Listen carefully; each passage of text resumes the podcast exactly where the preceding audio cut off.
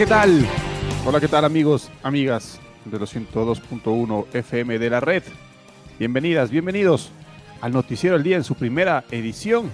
Arrancamos, iniciamos este miércoles 14 de julio con toda la información deportiva. Mandamos un fuerte abrazo. Saluda a Raúl Chávez en compañía de Paola Yambay y nuestro amigo y compañero Andrés Villamarín, a quien le mandamos un fuerte abrazo. Hola Andy, ¿cómo estás? Hola Raulito, ¿cómo te va? Abrazo grande para ti, abrazo grande a todos los amigos, amigas, oyentes de este espacio informativo en la primera edición del noticiero al día de la red. Inició la era Marini con el pie izquierdo, debuta Independiente del Bate en la Sudamericana, juega Barcelona en el sueño en Liniers por Copa Libertadores de América, se llevó a efecto de igual manera varios partidos en el continente. Tenemos una jornada de miércoles a puro fútbol entre esta tarde y noche dentro de los dos torneos más importantes de Conmebol. Sin perder eh, mayor tiempo, será momento de escuchar al Pato Granja en el editorial del día. El tema del día no puede ser otro que este debut de la era de Pablo Marini, ¿no? Frente a Liga Deportiva Universitaria y este encuentro que terminó con derrota 0 por 1 ante Gremio en Copa Sudamericana, lo que muestra la necesidad de seguir trabajando, ¿no? de la continuidad en eh, muchas más sesiones de trabajo y de la búsqueda de darle una identidad al fútbol de Liga Deportiva Universitaria bajo este nuevo mandato. Por ahora, un sinsabor seguramente en la hinchada en el mismo cuerpo técnico, más allá de manifestar que está satisfecho por el rendimiento del equipo en esta primera salida. Derrota, al fin, y derrota que complica, por supuesto, como local, la continuidad de liga en el torneo sudamericano. Por ahora, el próximo martes tendrá que verse las caras en el Arena du Gremio, contra este gremio que aspira a estar más completo, ¿no? Vino acá con nueve ausencias. Liga y una nueva derrota en el amanecer del periodo de Pablo Marini.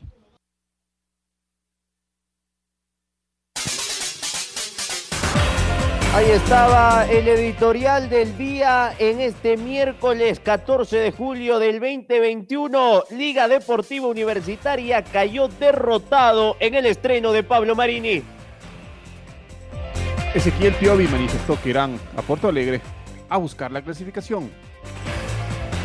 Pablo Marini sostuvo lo siguiente, Gremio pateó dos veces al arco, no merecíamos perder. Independiente del Valle recibe esta noche por Sudamericana a Bragantino. Barcelona inicia los octavos de final de la Copa Libertadores en Liniers frente a Vélez. Aucas se entrena pensando en su duelo frente a Guayaquil City. Richard Carapaz y el respaldo de todo el país eh, para el día de hoy en la etapa 17 en Francia. Los judocas ecuatorianos fueron los primeros deportistas del país en arribar a Japón para los Juegos Olímpicos. Luto en el baloncesto ecuatoriano.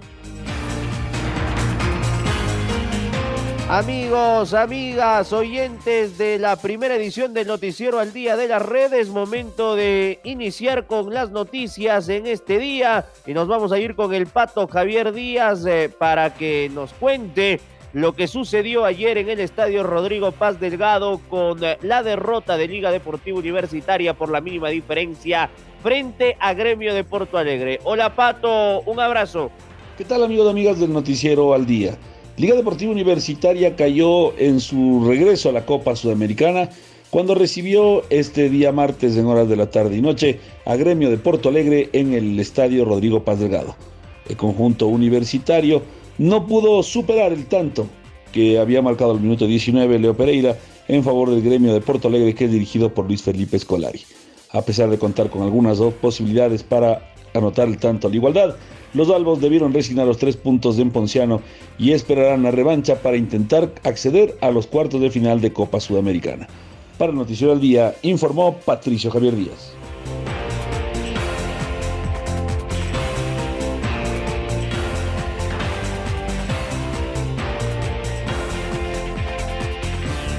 Gracias, Pato. Fuerte fuerte, fuerte abrazo. Y es momento de escuchar lo que dijo el técnico Pablo Marini en su estreno como director técnico de Liga Deportiva Universitaria con esta derrota frente a Gremio. Yo creo que tuvimos un error, sin dudas, en una jugada que no deja de, ser eh, obviamente negativo, pero eh, sin duda creo que el equipo en ese momento ya había generado tres situaciones de gol claras. Seguimos generando, creo que un equipo de gremio muy mezquino que se metió muy atrás y nosotros incluso le generamos muchas situaciones de gol y solamente tuvieron dos acciones ofensivas y convirtieron una. Creo que todos vimos el choque que tuvo Luis en el primer tiempo y que ya en, el entretiempo le molestaba mucho y después ya cada vez le costaba más, tenía mucho dolor y bueno, y por eso se tomó la decisión.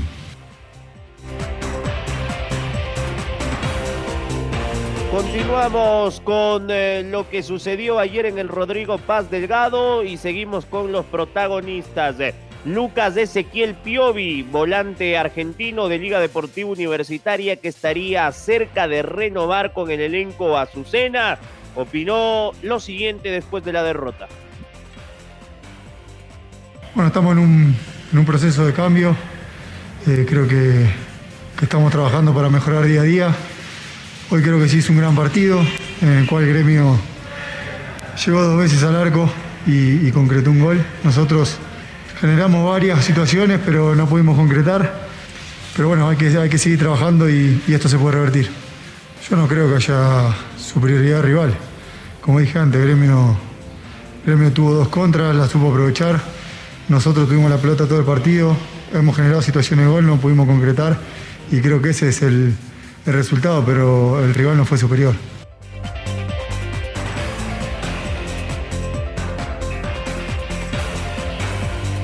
Y dejamos, y dejamos la tienda de Liga Deportiva Universitaria y nos vamos para hablar de Independiente del Valle, cuadro que el día de hoy juega frente a Bragantino por la Sudamericana. Escuchemos lo que dijo Renato Paiva, su técnico. No fue por falta de calidad que no estamos en Libertadores, fue por falta de eficacia. Queríamos estar. No estando, estamos en Sudamericana y en nuestro estadio, pues importante. Muy importante porque el estadio es nuevo, y es una situación nueva para el club. Jugar este tipo de competiciones en nuestro estadio es una situación nueva en, la cual tenemos que acostumbrarnos.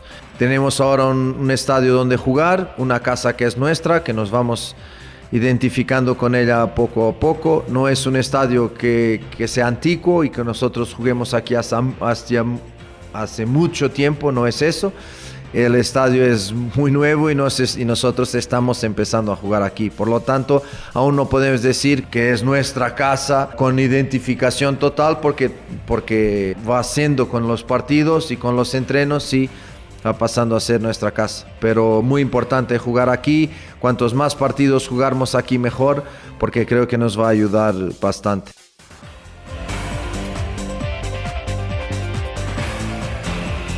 Y en la previa al partido de Independiente del Valle por Sudamericana frente a Bragantino estará jugando el campeón ecuatoriano. Barcelona a partir de las 17 horas con 15 minutos rivalizará el duelo de octavos de final en su partido de ida frente al Club Atlético Vélez Arfield. Barcelona se ha entrenado en Vicente López en cancha de Platense pensando en lo que será el compromiso de esta tarde sin Michael Hoyos como su única ausencia. El equipo de este hombre, a quien lo escuchamos, Fabián El Toro Bustos, esperará conseguir un buen resultado.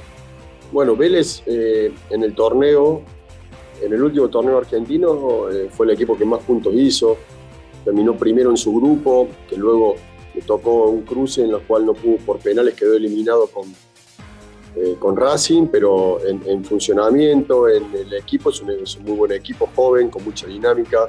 Eh, tras pérdida presiona muy bien, después cuando tienen que ir a bloque bajo también lo hacen similar a lo que lo hacemos nosotros, es un equipo complicado. Eh, así que me, imagino un partido, como bien decís vos, inteligente, tratando de, hacer las cosas bien para tratar de conseguir un resultado, que después podamos en los segundos 90 minutos en nuestra casa tratar de, llegar al objetivo que, todos queremos. pero es un muy buen equipo con dinámica, con dos volantes centrales eh, con buenos cambios de frente, tanto Mancuello que es zurdo como Cáceres que es derecho. Los de afuera son jugadores importantes como Hanson y Bouzá. Bouzá es zurdo, juega por derecha, Hanson por izquierda y es derecho. Después Centurión que también rota con Hanson, con Bouzá. Lucero es un delantero que se mueve bien, después tiene, no, no, vendió a Janetti, así que seguramente, posiblemente va a jugar mañana. Así que es un muy buen equipo que, como te digo, eh, le sacó creo que no sé, entre 8 y 10 puntos de ventaja al segundo en su zona eh, el año pasado, eh, perdón, en el, primer semestre en el torneo argentino.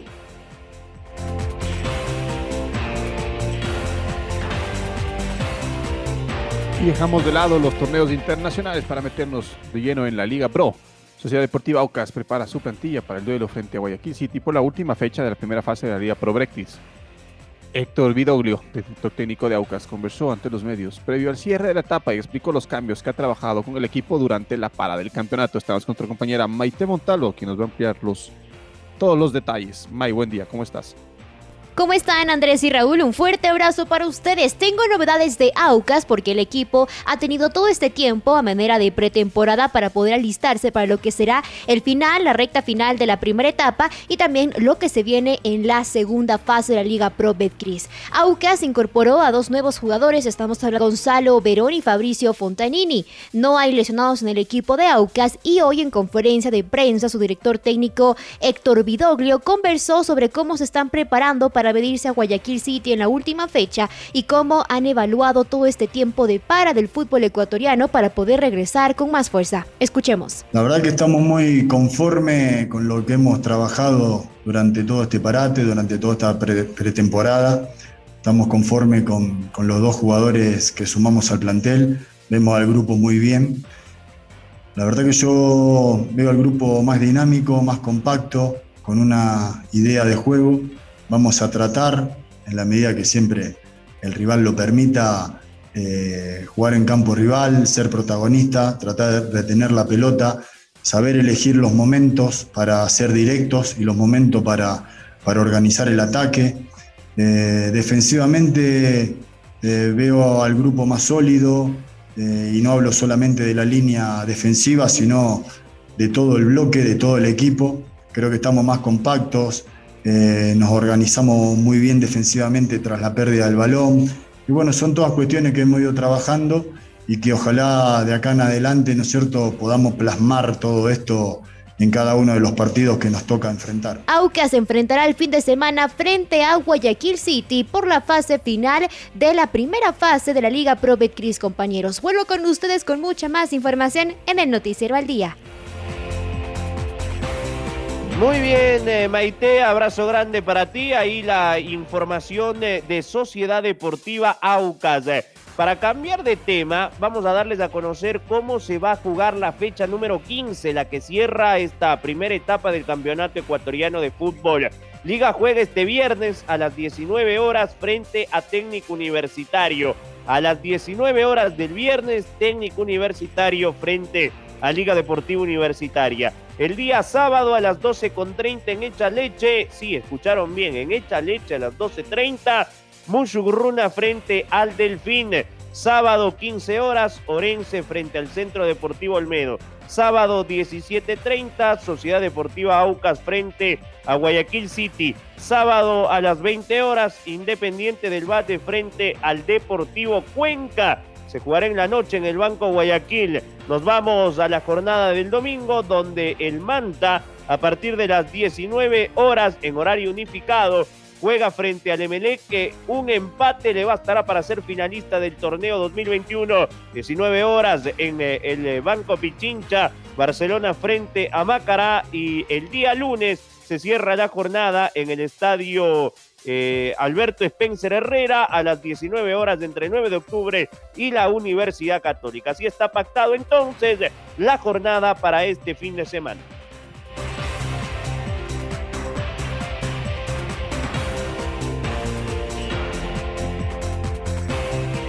Y ahora nos metemos de lleno en ciclismo porque hoy se cumple una de las etapas más complicadas del Tour de Francia. La etapa 17 de alta montaña contará con tres premios, dos de primera categoría y uno y otro fuera de categoría. La etapa de hoy que en estos momentos ya está en plena competencia, contará con un recorrido de 178.4 kilómetros. El Ineos Grenadiers con Richard Carapaz como líder intentarán descontar los tiempos necesarios para lograr meterse en el podio del Tour. Estamos con nuestro compañero Carlos Edwin Salas, que nos da plena información. Chaca, buen día. Saludos cordiales compañeros, un gusto. La etapa 17 está ya en plena competencia. Se inició esta madrugada a las 5 de la mañana con 10 minutos hora de Ecuador. El Tour de Francia seguirá con su andadura por los Pirineos en esta etapa 17 cuyo esfuerzo estará en los últimos kilómetros debido a los tres ascensos seguidos de montañas, dos de primera categoría y uno fuera de la misma. Richard Carapaz y el equipo Ineos están en plena competencia y el día de hoy esperan dar la gran sorpresa. La prueba final está en el Saint Larry Solman, montaña fuera de categoría, con un ascenso de 16 kilómetros al 8.7% y con una altura de 2.215 metros. El que logre llevarse este puerto se adjudicará la decimoséptima etapa del Tour. Los pronósticos, la expectativa de la afición deportiva del país está el día de hoy en la etapa 17 junto a Richard Carapaz, la locomotora del Carchi. Continuamos compañeros con más en el Noticiero al Día.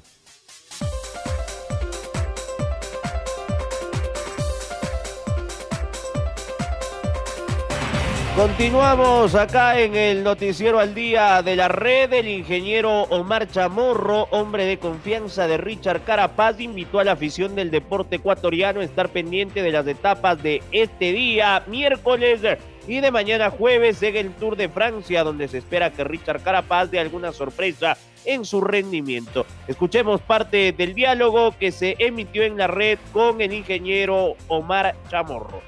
Ahora pues eh, mañana son estas dos etapas de alta montaña, el terreno propicio para escaladores, que haya un trabajo que pueda ser eh, beneficioso también por la disputa de los premios de montaña, donde pueda haber escapados, trabajo de equipos que pelean por lo menos estas clasificaciones y buscar también el momento para descolgarse de los que están en tercero, en segundo y tercer lugar, como es Rigobert Urán, como es Vindegan, para poder, Richard, eh, primero dar eh, un, paso hacia lo que es podio y también eh, poder establecer una diferencia previo a la etapa 20 del día sábado, que es la contrarreloj, donde sabemos que tanto Urano y podrían tener mejores resultados que Richard. Entonces, si queremos llegar al podio, pues hay que hacer este trabajo los días de los miércoles y jueves, etapa 17 y 18, para, para poderse ubicar dentro del podio.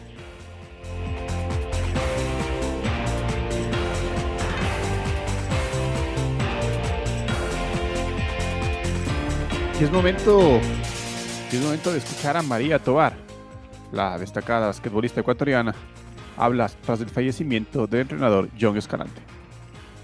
Por supuesto, ya, ya luego, después de la etapa de UTE, donde ya después, luego de ser asistente, también fue ya entrenador principal, ya se le reconoce como como John, digamos, John Escalante, hijo de Juan, digamos, ¿no? Pensé que él fue ganando su, ganando su espacio, digamos, ¿no? Fue labrando su, su camino, su profesión, hasta llegar a un punto donde ya lo reconocen como tal, ¿no? Como el entrenador John Escalante, que supo desarrollar equipos, jugadores, que logró títulos muy importantes también, ¿no es cierto?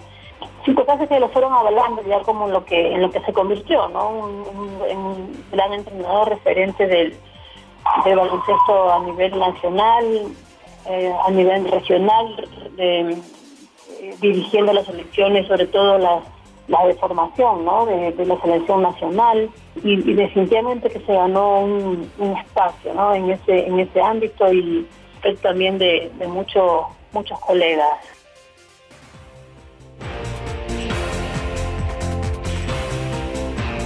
Que haya paz en la tumba de este influyente hombre para el baloncesto ecuatoriano como el profesor John Escalante que ayer su luz se apagó. Ahí escuchábamos a María Tobar, también una destacada basquetbolista de nuestro país. Vámonos con Marquito Fuentes porque los judocas ecuatorianos fueron los primeros deportistas del país en arribar a Japón para los Juegos Olímpicos. La selección conformada por Vanessa Chalá, Estefanía García y Lenin Preciado bajo el mando del técnico José Romero, realizarán una base de entrenamientos previo a su intervención en Tokio 2020. Junto a los deportistas también arribó a Tokio una parte del cuerpo logístico del Comité Olímpico Ecuatoriano. ¿Cómo te va, Marquito? Abrazo grande. ¿Qué tal Andrés, Raúl, amigos, amigas? Eh, un saludo para todos ustedes a través de la red. En efecto, los eh, primeros integrantes de la delegación ecuatoriana empezaron a arribar hacia Tokio, a Japón. Esto en lo que corresponde a la selección eh, de judo y a una primera parte del equipo logístico que tendrá la delegación nacional en la cita olímpica. En lo que tiene que ver al equipo de judo, ellos previamente harán un concentrado de entrenamiento en Tachikawa mientras que el equipo de avanzada del Comité Olímpico Ecuatoriano, conformado por Paola Vidalba como representante del Comité Olímpico Nacional ante el Comité Organizador Tokio 2020 y los metodólogos Eduardo Barros y Nadia Dumani, estarán ya en las reuniones de registro de la delegación que se realizarán en Tokio previo al inicio de los Juegos. En lo que corresponde a la selección de judo, hay que recordar que viajaron los clasificados Lenin Preciado, Estefanía García, Vanessa Chalá y junto a ellos el entrenador José Romero para intervenir en este concentrado en el complejo deportivo Taichihi Holdings 1 que se ubica en Tachikawa, una ciudad situada en eh, las eh, periferias de Tokio. Vale recordar que debido a una gestión eh, de Panam Sports eh, por primera vez en la historia de cara a una cita olímpica, se pueden reunir en campamentos de entrenamiento los deportistas más destacados de las Américas en diferentes disciplinas. Por ejemplo, a este concentrado Ecuador también llevará en primera instancia a sus equipos de velocidad y natación. Esto es cuanto les podemos informar a esta hora, amigos y amigas. Un abrazo grande para todos.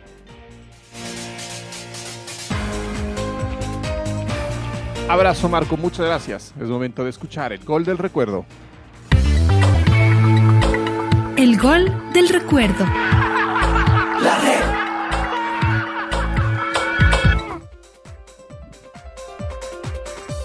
El 14 de julio de 2016, Independiente del Valle visitó al Club Atlético Boca Juniors en la Bombonera por el partido de vuelta de las semifinales de la Copa Libertadores. Los Rayados del Valle se impusieron 3 a 2 Recordemos el primer gol del conjunto ecuatoriano, obra de Luis El Cunti Caicedo. Buena pelota para Sornosa en el área, Sornosa, Sornosa, es zurda y Orión al córner.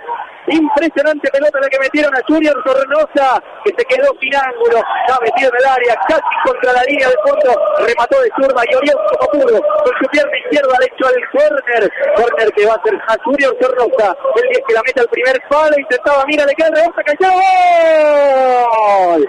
¡Gol! Vamos.